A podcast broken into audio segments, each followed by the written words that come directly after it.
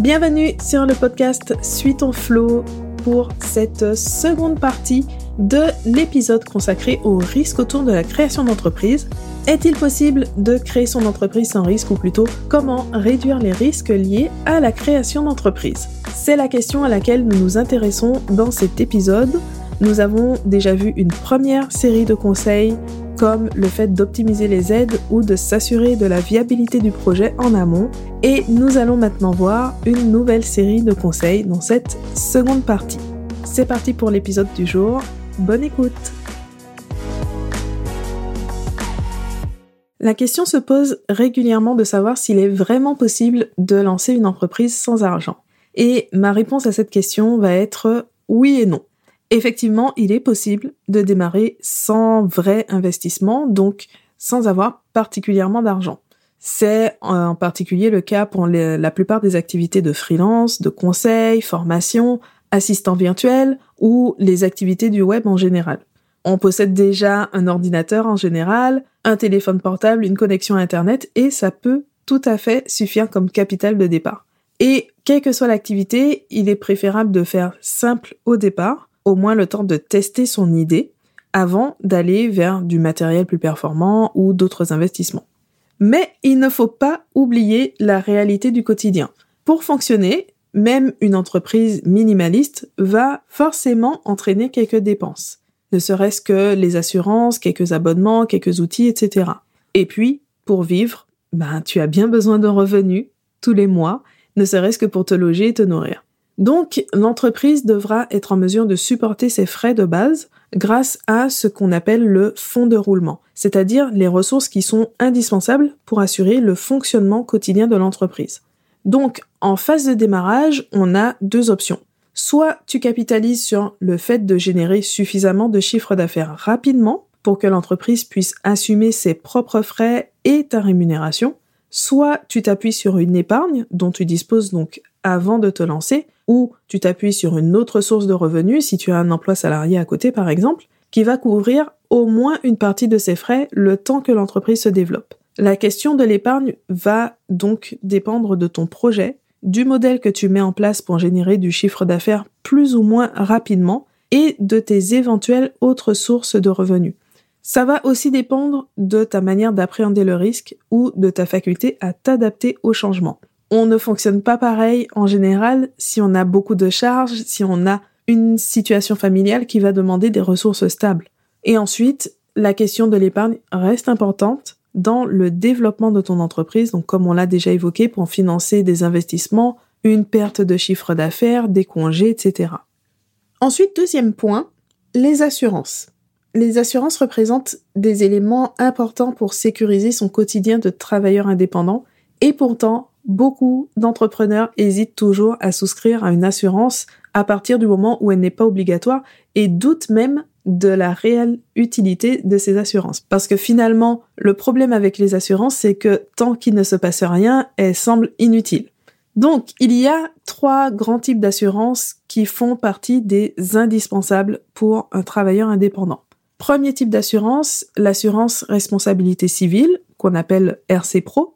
Elle est obligatoire pour certaines professions comme euh, le BTP, le transport, mais en général, elle est facultative, simplement recommandée. C'est ce qui va te couvrir en cas de dommages causés involontairement à un client ou à une autre personne dans le cadre de ton activité professionnelle. Et on ne parle pas que de dommages physiques, donc c'est valable quelle que soit l'activité. Ensuite, deuxième grand type d'assurance, l'assurance santé ou mutuelle santé. Ça, en général, on y pense. Ça m'a fait penser qu'un jour, je me suis arrêtée devant la grille des tarifs d'un hôpital public et à 1000 euros la nuit sans compter les soins particuliers, même si une bonne partie est prise en charge par la sécurité sociale, ça fait quand même réfléchir. Encore une fois, tant qu'on est en bonne santé, qu'on va juste chez le généraliste tous les 36 du mois, ça va. Mais ces choses-là ne préviennent pas, donc on est bien content d'être couvert, surtout qu'on a autre chose à penser le jour où on a des problèmes de santé. Ensuite, troisième type d'assurance, la prévoyance pour les arrêts de travail. Quand on travaille seul ou qu'on est à la tête d'une petite entreprise, on est vite contraint de suspendre l'activité ou de la réduire fortement en cas d'arrêt de travail. Je passe sur l'image du travailleur indépendant qui ne peut surtout pas s'arrêter et qui va travailler même s'il n'est pas en état, même sur son lit d'hôpital, parce que même avec toute sa bonne volonté, il y a des moments où ce n'est juste pas possible. Et là, encore une fois, on est plus tranquille et on subit beaucoup moins de risques financiers si on a souscrit à une assurance. Elle reste adaptable, par exemple au niveau du délai de carence, il y a pas mal de possibilités, et elle ne coûte pas forcément aussi cher qu'on pourrait le croire. Donc voilà pour les trois types d'assurances indispensables. Après, d'autres assurances peuvent compléter cette liste pour couvrir les charges fixes de ton entreprise, par exemple, si tu exerces en société, ou pour assurer tes biens professionnels, y compris ton véhicule d'ailleurs, si tu l'utilises aussi pour ton activité professionnelle. Pour te simplifier la tâche, tu peux passer par un courtier en assurance qui t'aidera à trouver la solution la plus adaptée à tes besoins sans te perdre dans les documents d'assurance qui sont souvent assez illisible et difficile à comparer surtout. Ensuite, troisième conseil pour réduire les risques dans la création d'entreprise, tout simplement développer ses compétences entrepreneuriales. Quand on crée son entreprise, tout part d'une idée ou d'une compétence. Mais on se rend vite compte qu'il ne suffit pas d'être bon dans son cœur de métier pour développer une entreprise qui fonctionne. Même en étant excellent, voire en étant le ou la meilleure. Parce que être compétent dans ton cœur de métier, ça ne fait pas venir les clients à toi par magie, ça n'assure pas les fondations de ton entreprise ni sa pérennité. C'est un des piliers, mais ce n'est pas le seul. En tant que chef d'entreprise, tu vas avoir besoin de compétences entrepreneuriales.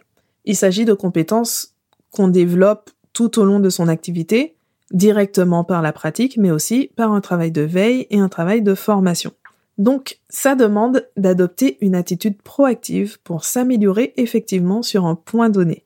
Par exemple, on devient naturellement meilleur dans sa communication à force de pratique. Mais pour vraiment améliorer sa stratégie de communication, ça demande à un moment de se pencher sur la question pour savoir quoi changer, pourquoi et comment. Il ne faut pas hésiter à te former pour développer les compétences qui te manquent et pour mener à bien du coup ton entreprise. Personne ne te demande de tout savoir et surtout pas au moment où tu te lances, mais le chef d'entreprise doit adopter de multiples casquettes, donc il vaut mieux apprendre plutôt que subir. Et encore une fois, il ne faut pas négliger les fonctions support. C'est ton rôle de chef d'entreprise de veiller à la sécurité juridique, administrative et financière de ton entreprise, à l'organisation ou encore aux éléments qui te permettent d'attirer des prospects et de les convertir en clients. Ce sont des mots qui peuvent parfois faire peur ou on préférerait mettre ça de côté, mais c'est vraiment une partie essentielle de l'entreprise, donc on ne peut pas la négliger. Embrasser pleinement tes responsabilités et te former ou te faire accompagner, ça t'aide non seulement à développer ton entreprise, mais aussi à gagner en sécurité et en sérénité. Ensuite, quatrième point auquel on pense moins quand on pense aux risques liés à l'entreprise, c'est que réduire les risques, ça passe aussi par définir tes limites. Définir tes limites pour ne pas te brûler les ailes. L'entrepreneuriat, c'est très prenant, ça va généralement bien au-delà d'une simple activité professionnelle, alors parfois on se donne tellement pour ses clients, pour son projet, qu'on oublie l'importance des limites. Fixer tes limites, c'est savoir jusqu'où tu es prêt à aller pour ton entreprise. Combien de temps tu t'accordes pour que ton activité te procure des revenus suffisants pour vivre? Dans le pire des cas, à quel moment tu considères que le projet n'est pas viable et qu'il faut soit arrêter, soit pivoter? Combien d'argent tu es prêt, prête à mettre dans ton activité avant d'avoir un retour sur investissement suffisant? Tout ça, je suis parfaitement consciente que ce sont des questions désagréables qu'on a tendance à mettre de côté, mais ce sont des questions réalistes parce que on ne vit pas d'amour et d'eau fraîche et je suis prête à parier que ton entreprise n'est pas un simple passe-temps. Donc derrière, la question de rentabilité est toujours là, la question de ta vie est toujours là aussi, du temps que tu y consacres, de l'énergie que tu y consacres, etc. Mettre des limites, c'est aussi faire la part des choses et organiser ton temps pour que tu ne te définisses pas uniquement à travers ton entreprise.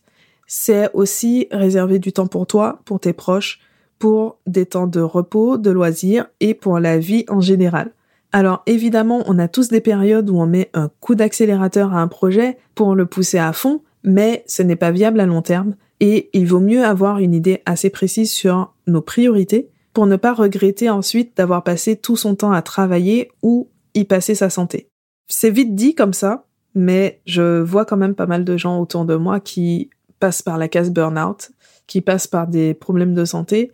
Tout ça sans juger, sans jeter la pierre, mais c'est bien d'avoir cette réflexion pour pouvoir se préserver.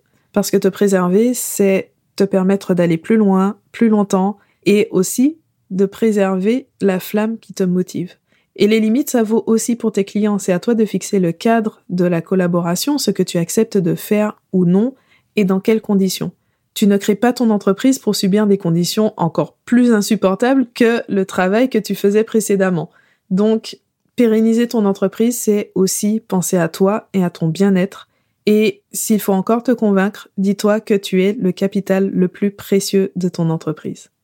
Ensuite, cinquième point, alors on a déjà abordé quelques points en rapport avec l'administratif comme les aides à la création d'entreprise ou encore le choix de la date de création. Mais j'insiste sur ce point parce que l'administratif constitue un moyen à part entière de sécuriser son projet entrepreneurial. Le choix d'un statut adapté, par exemple, ça permet de gérer le risque, même s'il a largement diminué pour les entrepreneurs individuels depuis la loi du 14 février 2022 qui protège le patrimoine personnel du travailleur indépendant. Connaître les règles de gestion, les obligations légales, les obligations fiscales, sociales, etc., ça permet d'assurer des bases saines pour ensuite se concentrer sur son cœur de métier, sur le développement de l'entreprise, c'est-à-dire finalement ce qui compte le plus pour toi. Grâce à ça, tu peux anticiper les étapes clés du développement de ton entreprise, comme le passage à la TVA ou le changement de statut quand il se présente, surtout si tu optes pour la micro-entreprise au moment de te lancer. Le risque ici, c'est par exemple de te retrouver à payer des amendes parce que tu n'as pas déposé une déclaration ou de subir une chiffre d'affaires de plusieurs milliers d'euros ou des pénalités parce que tu n'as pas anticipé le passage à la TVA. Et ça, malheureusement, ce sont des situations courantes que je vois très régulièrement et qui mettent à mal l'entreprise. Et c'est toujours dommage parce que ce sont des erreurs qui seraient relativement faciles à éviter, mais qui demandent d'anticiper et de s'intéresser sérieusement à cette question de l'administratif. En plus d'éviter des erreurs qui te pénalisent financièrement, soit à cause de mauvais choix, soit parce que tu n'aurais pas respecté tes obligations, ça t'offre quelque chose que je trouve inestimable en matière d'entrepreneuriat, la sérénité, et donc de la confiance en toi. Et vu les challenges qui t'attendent ailleurs, même si c'est juste sur le point de l'administratif, gagner en confiance, en sérénité, c'est toujours bon à prendre. Donc voilà pour cette deuxième série de conseils. Nous avons vu que pour limiter le risque lors de ta création d'entreprise, tu peux miser sur l'épargne pour t'assurer une sécurité financière au démarrage de ton activité, sur les assurances pour couvrir les risques que tu ne peux ni maîtriser ni anticiper, sur le fait de développer tes compétences entrepreneuriales pour favoriser le développement de ton entreprise, fixer tes limites pour te préserver et assurer un cadre sain à ton activité, et enfin l'administratif pour sécuriser ton entreprise du point de vue juridique. En conclusion, ok, ce n'est pas possible de tout maîtriser, mais on gagne toujours à anticiper certains risques pour sécuriser son projet. Le but, c'est aussi tout simplement de donner un maximum de chance à ton entreprise dès le départ. C'est la fin de cette deuxième partie sur les façons de réduire le risque autour de la création d'entreprise. J'espère que cet épisode vous a plu et c'est l'occasion de rappeler que vous pouvez donner un coup de pouce avec un like ou un commentaire, surtout sur Spotify ou Apple Podcast. Et puis, comme d'habitude, vous pouvez me retrouver sur Instagram, sur le blog j'aime où je publie la transcription complète de l'épisode et où vous pouvez aussi télécharger l'ebook qui reprend plein de conseils pour créer votre propre entreprise. C'est gratuit, tous les liens sont dans la description de l'épisode également. Merci d'avoir écouté cet épisode jusqu'à la fin et on se dit à très bientôt pour un nouvel épisode.